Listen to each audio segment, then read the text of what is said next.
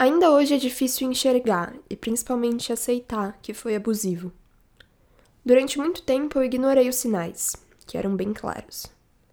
Eu brasileira, ele europeu, a gente se conheceu em um intercâmbio no Canadá. E foi tudo tão forte que não fez sentido terminar quando a gente voltou para os nossos países.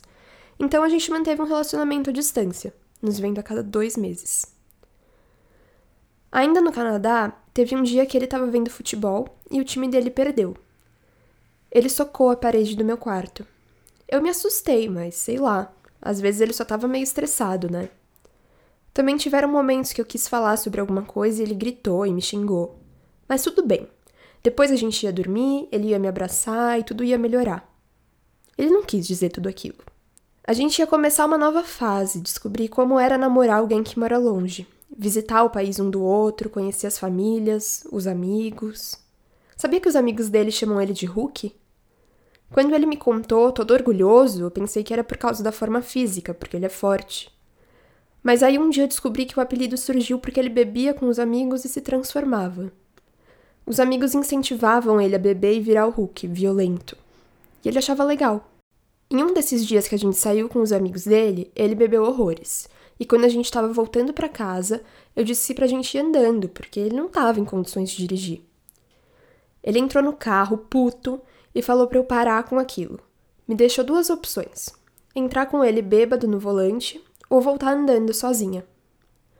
Só que eram umas quatro da manhã, num lugar vazio e escuro, durante o inverno europeu, e não tinha mais ninguém lá.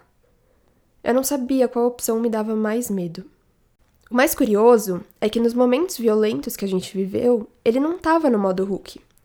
Na maioria ele estava sóbrio, como nas duas agressões físicas que eu sofri. A primeira vez foi na casa dele. Ele fez cócegas em mim, eu cutuquei de volta com o pé e ele me deu três socos na perna, que me renderam um hematoma. Quando eu reclamei da agressão e falei que aquilo foi errado, ele mandou eu me fuder e me chamou de vadia.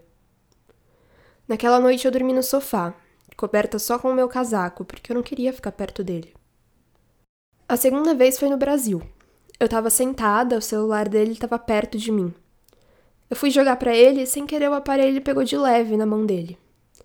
Ele ficou bravo, levantou, me segurou com força, me pressionou contra a mesa, me jogou na cama e me chutou. Essas duas foram as maiores, mas sabe aquelas pequenas agressões sobre as quais a gente normalmente não fala? Quando, por exemplo, a gente tá brincando e fala pra pessoa: Para, tá me machucando, e ela não para. Às vezes parece que a pessoa esquece que é bem maior e mais forte que você. Ele certamente esquecia. Na última noite dele no Brasil, eu resolvi terminar. Eu não poderia continuar com alguém que quis me machucar. Bom, mas aí ele chorou. Muito. Ele pediu perdão. Ele falou que sabia que estava errado. Ele me lembrou que eu era a única pessoa em quem ele podia confiar, com quem ele podia conversar e se abrir. Ele disse que me amava muito e não queria me perder. Eu amava ele tanto, me partiu o coração ver ele daquele jeito. Então eu voltei atrás, mas disse que se ele me agredisse de novo, seria o fim mesmo. Ele não me agrediu mais fisicamente, mas eu comecei a pensar em como a violência até então não era só física e comecei a prestar mais atenção nisso. Por meses eu achava que eu estava louca. Eu me peguei precisando tomar ansiolíticos de novo. Eu vivia ansiosa, preocupada.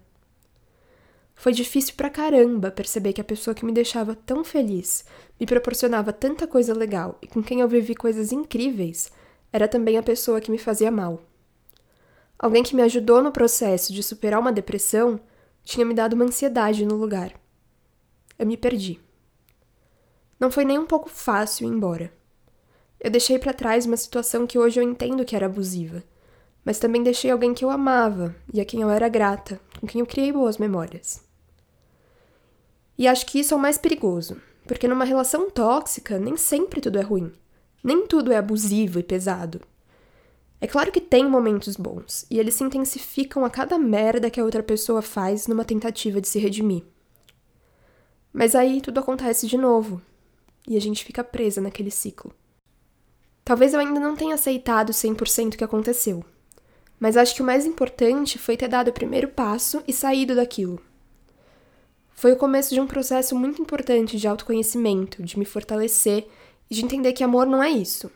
Amor não machuca, amor não desrespeita, amor não te faz chorar mais do que sorrir. Amor não te faz questionar a sua própria sanidade.